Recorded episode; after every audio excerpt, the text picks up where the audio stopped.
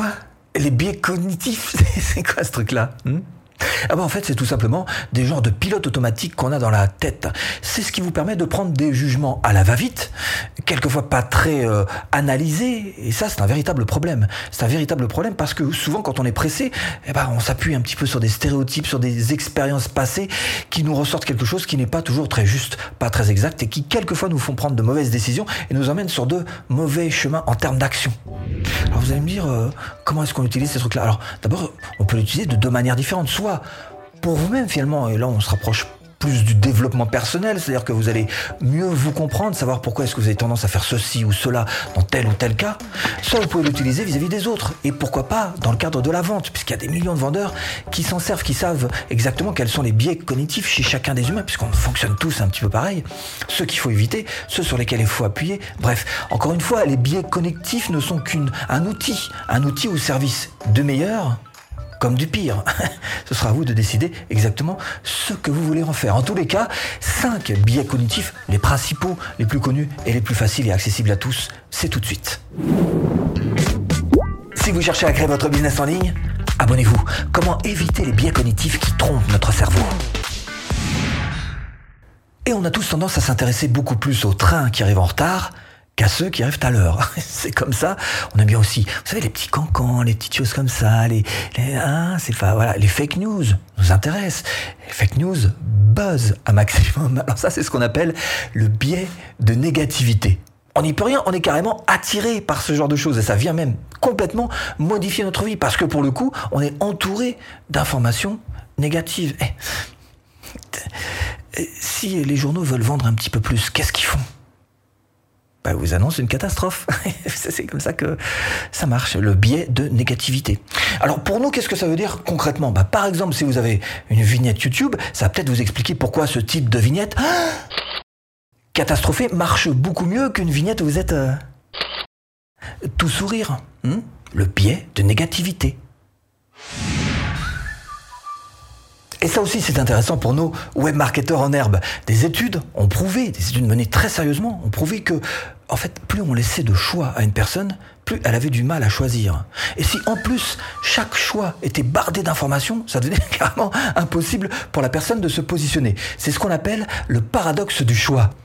Et pour nous, qu'est-ce que ça veut dire cette histoire de choix? Bah, Ça veut dire finalement qu'il vaut mieux mettre peu de choix quand vous avez quelque chose à proposer, et surtout avec finalement très très peu d'infos en face de chaque choix pour le justifier.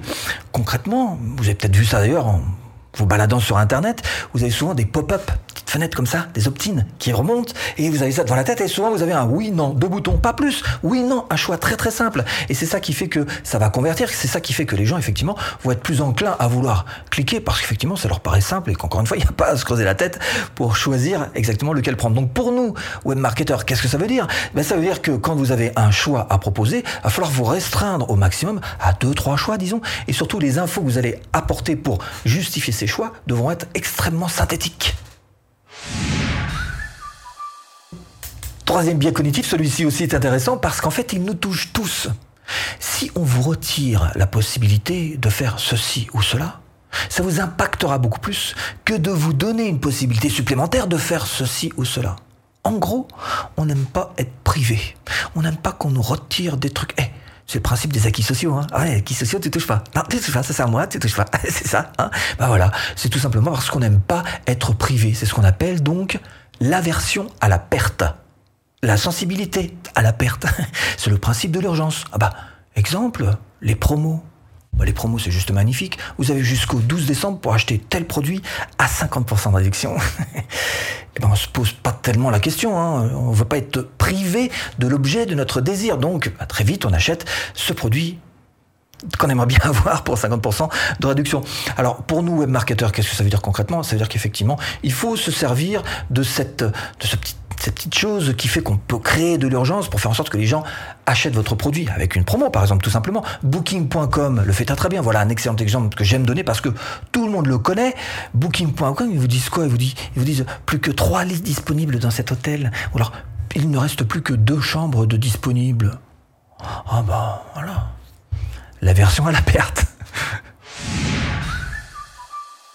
Le dû, ce qu'on vous a donné, doit être rendu Alors, vous tournez ça comme vous voulez. Ça peut être juste un vœu pieux, ou ça peut être, je pas, une certaine manière de vivre, pourquoi pas une façon de voir la vie, hein, de la bienséance. Vous faites comme vous voulez. En tout cas, ce qui est sûr, c'est que, en général, ce qu'on vous a donné doit être rendu. Et c'est pour ça qu'on dit, il faut donner pour recevoir.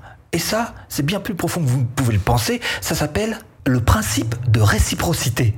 Et c'est ce qui fait que quand vous invitez un pote euh, à manger, il va vous dire Oh, ouais, ok, mais la prochaine fois, c'est moi qui t'invite, hein. c'est ça. Euh, ils font pas ça, vos amis? Ils font pas ça. Faut changer d'amis. Hein.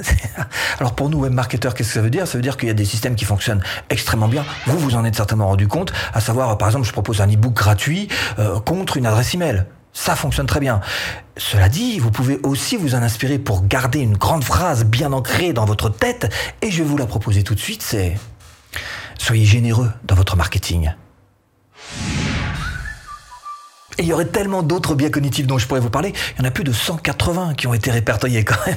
Donc on va rester juste sur les essentiels, les principaux. Parmi ceux-ci, le social proof, qui fait que quand on a un doute, on a tendance à se référer à ce que font les autres. Ghislaine, j'irai bien au cinéma ce soir. Il y a qu'à comme bon film. Hein? Euh, si c'est un film qui est en tête du box-office, c'est que c'est forcément un bon film. Hein? c'est ce qu'on appelle la preuve sociale.